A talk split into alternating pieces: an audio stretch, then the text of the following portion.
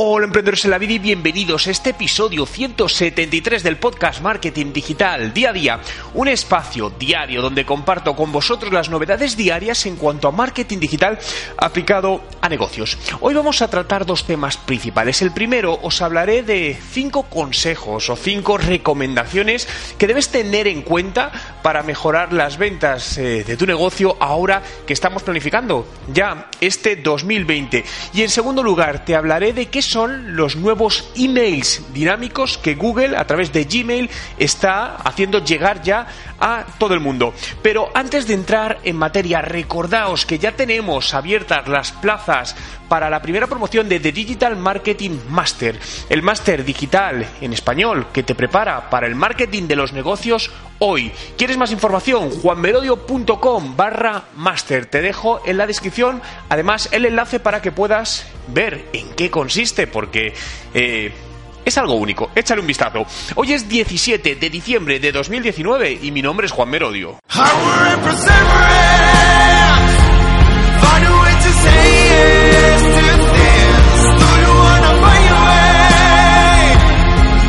Y recuerda, no hay nada que no puedas hacer en tu vida. Y comenzamos hablando de tips estratégicos para mejorar las ventas en el negocio, ¿no? Y hay una palabra muy importante, estrategia, ¿no? Y aquí te preguntaría, ¿Tienes creada ya tu estrategia de negocio para este 2020? Dentro de tu estrategia de negocio, ¿tienes creada tu estrategia de marketing digital? Si la respuesta es sí, enhorabuena, genial. Si la respuesta es no, ¿A qué estás esperando para hacerlo, no? Y para ello quiero darte cinco recomendaciones, ¿no? Que te ayudarán a organizarte mejor de cara, a organizar mejor tu negocio de cara a este 2020 y con ello mejorar los resultados. El primero, eh, define objetivos específicos. Muchas veces eh, nos tendemos ¿no? a marcar objetivos demasiado macro, ¿no? demasiado grande. No, quiero incrementar las ventas un 30% en el próximo 2020. Y decimos, no, pero si es un objetivo definido. Bueno, es un objetivo macro. Es decir, a partir de ahí, de ese macro objetivo, yo definiría micro objetivos o objetivos específicos. Es decir, vale, ¿qué tengo que hacer para incrementar las ventas ese 30%, porque a lo mejor el 30% es algo global y resulta que ese 30% de incremento global de ventas viene por un 10% de incremento de ventas en redes sociales, un 5% a través de nuestras tiendas físicas, un 2% a través de email marketing. Por lo que para conseguir ese objetivo global te diría, define esos microobjetivos donde digas, vale, pues este objetivo va a contribuir esta parte al objetivo global, este tal, este tal y este tal. De esta manera lo que podrás es definir eh, acciones específicas para cada uno de esos microobjetivos y tener mucho mejor controlado eh, la consecución de estos objetivos que te estás marcando para el 2020. Segundo, define las métricas y mídelas religiosamente. Es decir, no procrastines con las métricas. Es algo que muchas veces, pues quizás es lo que menos nos gusta, ¿no? Eh, no todo el mundo le gusta la parte más analítica del negocio, del marketing digital, pero no te voy a decir que sea la más importante, pero sí una de las más importantes, porque al final en los datos están ocultas las pistas que necesitamos para conseguir o ir por el camino correcto que estamos buscando.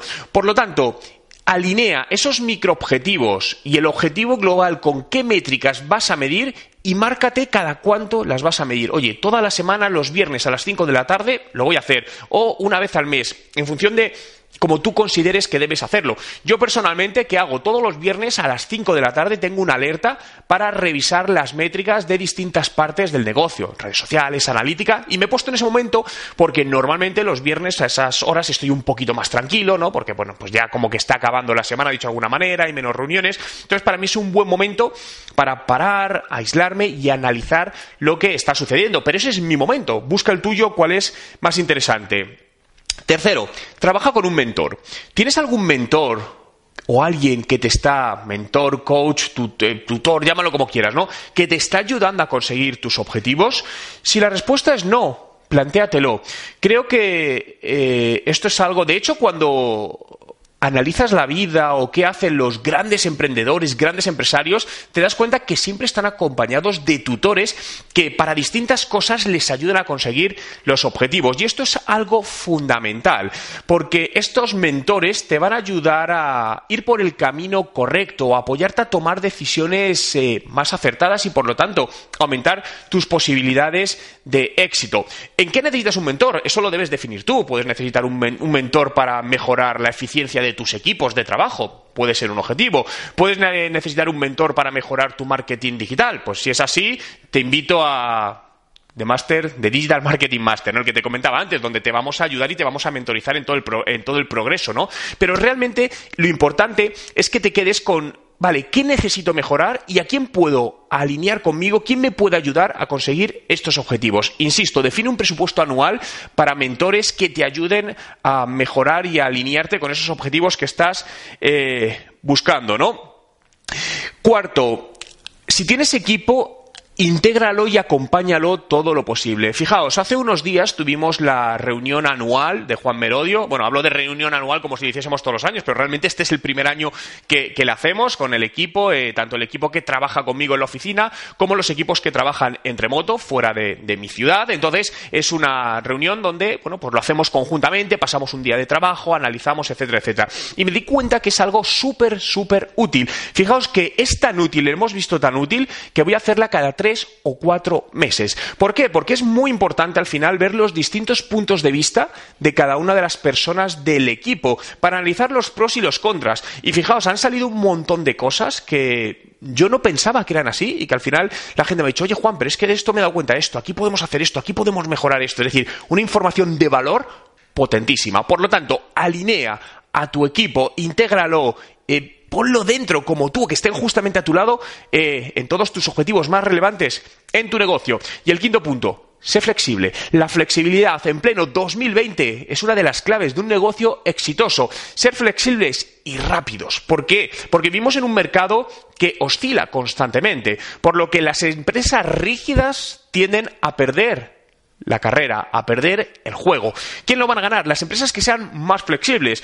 Es cierto que esto en grandes empresas la flexibilidad es más complicada, que no imposible. Al final simplemente es un sistema de procedimientos y de management. Pero las empresas pequeñas somos mucho más ágiles y más rápidas en esto. Por lo tanto, es importante que tanto si eres una pequeña, mediana como gran empresa, marques procedimientos que te permitan ser mucho más flexibles.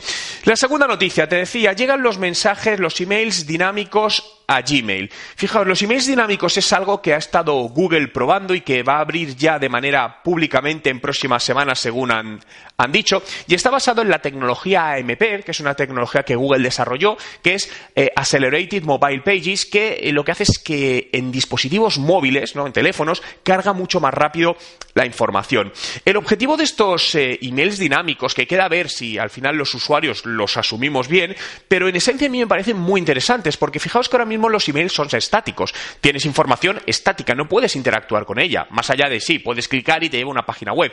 Pero imagínate un email dinámico donde puedas hacer un seguimiento de un pedido, donde puedas navegar por el mismo email como si de una página web se tratase que está embebida. Imaginaos que como marca, como, sois una tienda de, ropa online, ¿no? Y podéis enviar un email a vuestros clientes donde dentro del mismo email pueden navegar por el catálogo de vuestros productos y hacer directamente una compra dentro del email sin necesidad de ir a vuestra página web. Es brutal, ¿no? Porque lo que hacemos es eh, reducir la fricción con el usuario, no le tenemos que llevar a, ningún otro sitio, ¿no? Por lo tanto, esto ya está operativo. De hecho, otros proveedores de email como Yahoo han, mostrado bueno, una sensación positiva al respecto de poder también integrar todo esto. Como siempre, queda la adopción por parte de los usuarios y veremos si realmente, pues, eh, bueno, nos gusta. Personalmente, y a falta de probarlo con mucha más profundidad, creo que a nivel de marketing y negocio es una gran herramienta y muy, muy, muy interesante. Gracias a todos por estar ahí un día más, por hacer realidad este podcast Marketing Digital Día a Día. Síguelo en Spotify, busca Juan Merodio y dale a seguir para acceder a más de 1200 podcasts ya publicados y a todos los podcasts que voy publicando día a día y que te ayudarán a mejorar los resultados de tu negocio, que es algo que estoy convencido que quieres conseguir. Recordarte que en breve comenzamos el primer máster online de marketing digital mentorizado, dirigido y tutorizado por mí. Más información en la descripción. Gracias por estar ahí. Nos vemos mañana y desearos un gran día.